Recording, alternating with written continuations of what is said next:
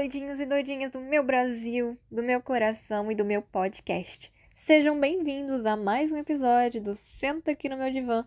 Para quem não me conhece, eu sou a Gabriela, tenho 19 anos, estou cursando o terceiro período de psicologia. E aí, todos passaram uma semana bem? Como foi? Espero que estejam todos bem, dentro do possível, né, galera? O episódio de hoje, ele tem um tema de qual é a sua mochila.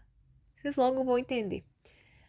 Começo de ano é uma época de é, da gente escolher metas para o ano, quais vão ser os planos para aquele ano, quais sonhos eu vou tentar realizar naquele ano, certo? É uma coisa meio padrão, já virou tradição na nossa sociedade. Só que eu tenho uma pergunta para vocês hoje. Vocês sonham sonhos de vocês ou sonhos que sonharam por vocês? E aí? Vocês entenderam? Sonhos que de vocês ou sonhos que sonharam por vocês? Eu sempre conto alguma história minha, né? Há um ano atrás, eu estava nesse período de transição do ensino médio para faculdade, período de dor de cabeça. E o que acontece? Quem já passou ou está passando vai entender o que eu tô falando. Às vezes você não sabe nem o que, que você quer fazer, mas quando você sabe, geralmente é assim. Você quer A, seu pai quer B, seus amigos acham que você tem que fazer C. É ou não é? Tô falando sério.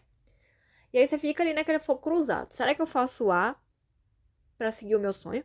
Será que eu faço B para agradar os meus pais? Ou será que eu faço C para agradar os meus amigos? Não, não é desse jeito, gente. E aí eu queria muito fazer psicologia. Sendo bem sincera com vocês, eu passei o terceiro ano bastante polarizada. Eu pensei em, em diversos cursos, até que eu firmei na psicologia. E eu tava fazendo terapia no final do terceiro ano. E aí eu conversando bastante com a minha, minha psicóloga, um dia ela perguntando o que que eu, quais eram os planos para quando eu saísse da escola. E aí eu, eu comecei a pensar em psicologia, porque eu tava amando fazer terapia. Era uma coisa que cada dia mais eu gostava mais. Fiz vários testes daqueles testes vocacionais, todos davam que eu tinha aptidão para psicologia. Aí um dia eu fui conversar com ela, o que, que ela achava, porque por o tempo que eu tava lá, ela já me conhecia bastante. E aí ela falou assim para mim, Gabriela, psicologia é o seguinte, você não vai escolher psicologia. Psicologia a gente não escolhe. É a psicologia que escolhe a gente. Cara, eu arrepiei na hora que ela falou isso. Falei, hum, então é isso que eu vou fazer.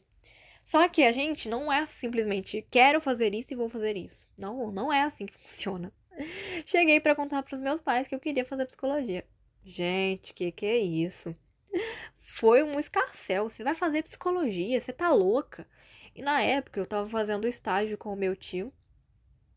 Eu amava, gente. Eu gostava do estágio Pra, sabe, eu tava fazendo estágio num escritório de direito. Não tinha tanto contato assim, mas eu via um, os processos, algumas coisas, eu achava legal.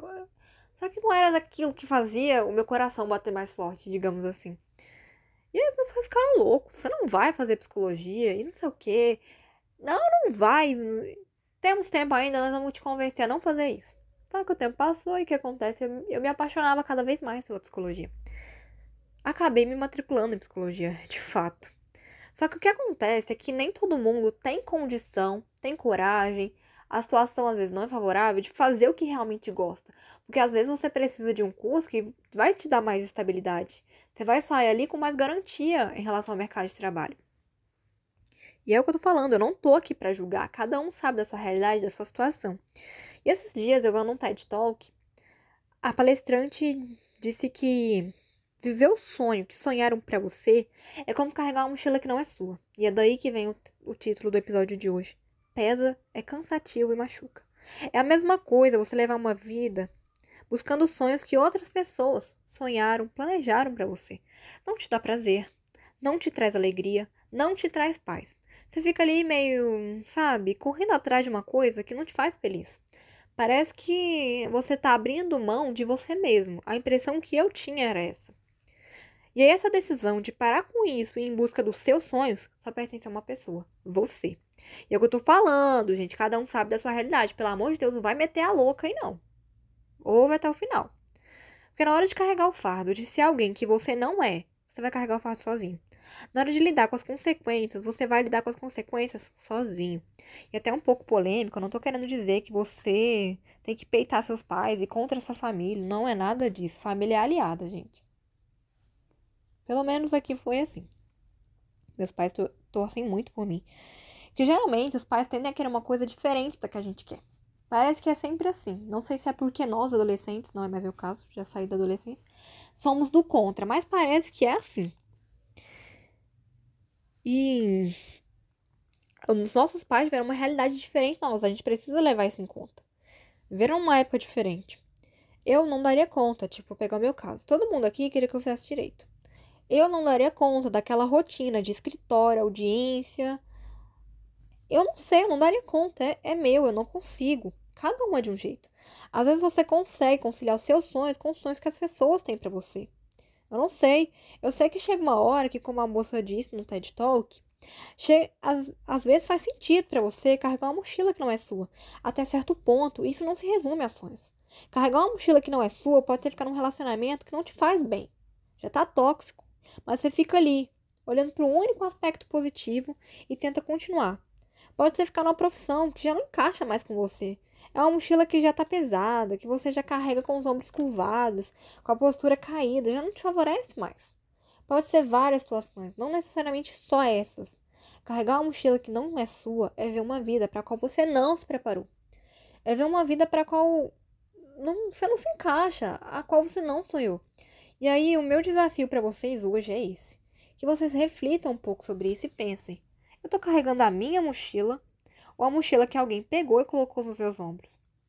Aproveitando que é começo de ano, eu queria ter deixado esse episódio um pouco mais para frente, mas me falaram não, faz logo, porque início de ano as pessoas estão se pro programando, fazendo metas, quais sonhos elas querem para esse ano.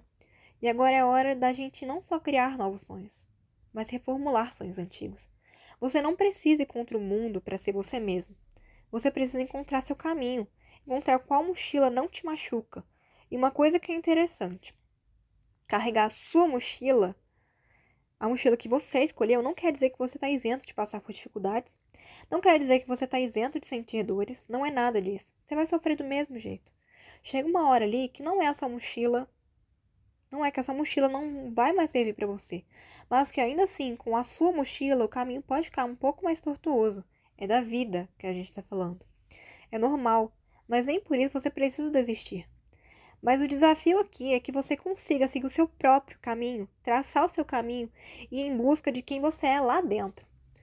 É isso que eu tô falando, carregar sua própria mochila e ir em busca de você mesmo, dos seus sonhos, daquilo que te favorece, daquilo que te faz feliz. Lembrando que a gente só tem essa vida. Se não hoje, quando vai ser? E a pergunta que fica aqui: qual é a sua mochila? Muito obrigado a vocês que ficaram até aqui ouvindo. O podcast de hoje foi um pouquinho mais extenso, mas é um assunto que eu falaria durante horas. Gosto muito disso. Se vocês gostaram e puderem indicar aos amigos, aos familiares, eu ficaria imensamente grata. Um abraço e até o próximo episódio do Senta aqui no Verão Divã.